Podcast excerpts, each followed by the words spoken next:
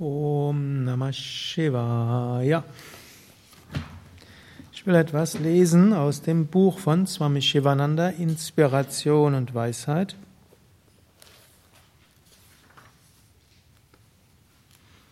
Und es hat aufgeschlagen auf dem großen Kapitel Japa. Japa heißt Wiederholung des Mantras.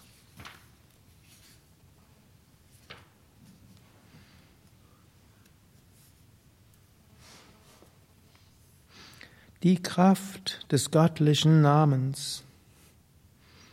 Der Name Gottes, egal ob korrekt oder unkorrekt, wissentlich oder unwissentlich, sorgfältig oder unsorgfältig gesagt, wird das gewünschte Ergebnis bringen.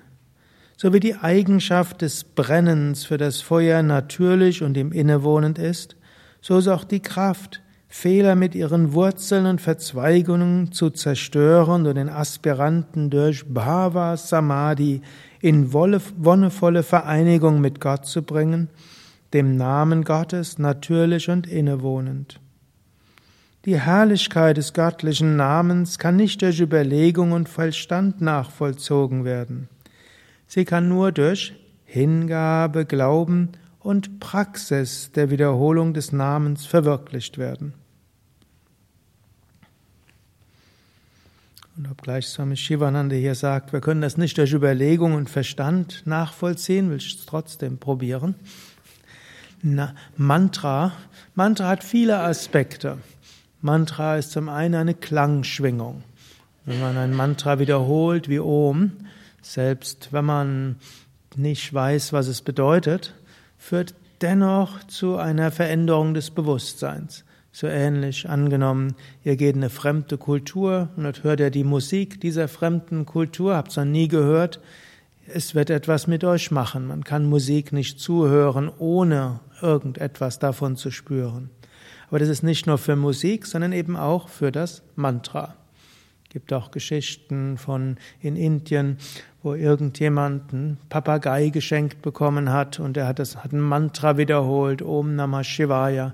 Die Person war ungebildet, nicht spirituell aufgewachsen, hat gehört, wie der Papagei Om Namah Shivaya gesagt hat.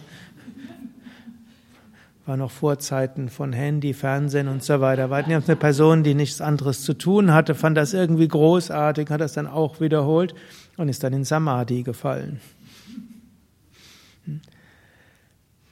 Also Mantra hat eine Kraft, einfach durch die Kraft des Klanges. Als zweites kann man aber auch sagen, Mantra ist auch der Name Gottes. Und so ähnlich wie, wenn ein Kind sagt Mama, dann wird die Mama irgendwie zum Kind hingehen. Oder angenommen, Mutter ruft den Namen des Kindes, dann wird das Kind auch ja, zur Mutter sich hinwenden. Selbst wenn das Kind die Mutter nicht hören will, die Aufmerksamkeit ist jedenfalls da. Und so ähnlich wir sind alle Kinder Gottes und wenn wir den Namen Gottes wiederholen, verbinden wir uns damit und spüren so diese Gegenwart. Und so kann man ein Mantra von zwei Aspekten aus wiederholen. Zum einen eben als Klangschwingung und uns auf die, die Macht des Klanges konzentrieren. Und die zweite Möglichkeit ist, wir nehmen es als Anrufung Gottes. Wir wiederholen das Mantra und rufen so Gott an. Und wie wir Gott uns vorstellen, ist jedem selbst überlassen.